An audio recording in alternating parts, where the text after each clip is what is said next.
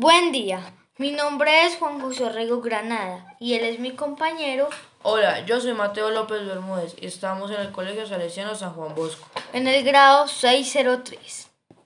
El día de hoy les vamos a hablar del calentamiento global, sus dos principales causas y sus consecuencias. Y su prevención. El calentamiento global está conformado por dos principales causas. La primera es por el desgaste del- de la capa de ozono y la segunda es por los gases de efecto invernadero. La capa de ozono es una franja de gas ozono la cual no permite que pasen los rayos del sol. Si ésta se daña, los rayos ultravioleta perforarían la Tierra y harían una relevante eh, cambios de temperatura en nuestra Tierra. Los seres humanos también expulsan gases de efecto invernadero como lo son el carbono y el metano. Algunos también destruyen la capa de ozono. Si la capa de ozono adelgaza un poco más, esta permitirá que los rayos ultravioleta pasen con más facilidad, reboten contra el suelo y cause el calentamiento de la Tierra. Y aparte de eso, eso es nocivo para los humanos. El efecto invernadero ayuda a tener una temperatura estable para prosperar vida. Cuando los rayos del sol atraviesan la capa de ozono, la Tierra se calienta y después estos rayos se devuelven al universo.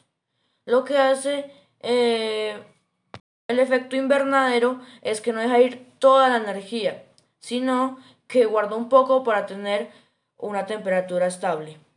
Sin estos gases, las temperaturas de nuestro planeta serían de menos 15 grados, o sea, sería un planeta totalmente helado.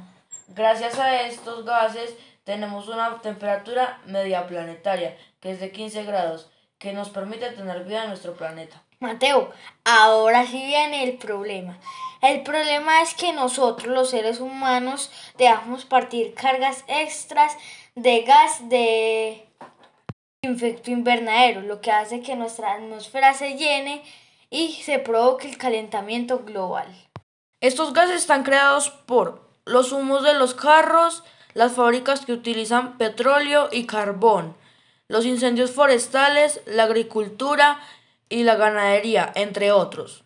El protocolo de Kioto definió los seis gases principales que son dióxido de carbono, CO2, metano, CH4, óxido nitroso, N2O, hidrofluorocarbonos, HFC, hidrocarburo perfluorado, PFC, hexafluoruro de azufre, SF6.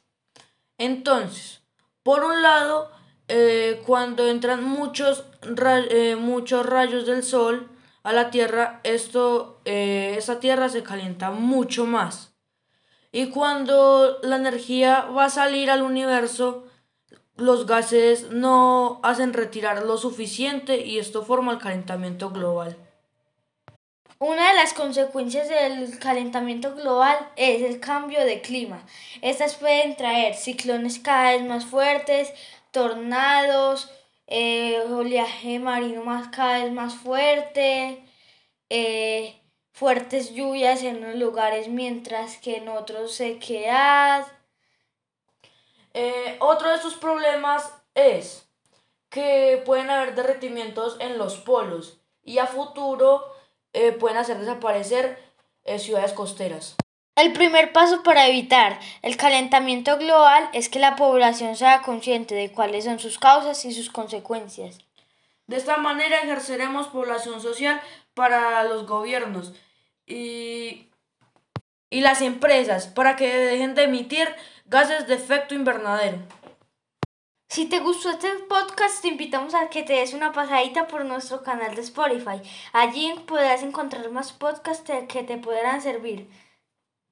Somos el Gruto. ¡Aprende como el mate! Muchas gracias.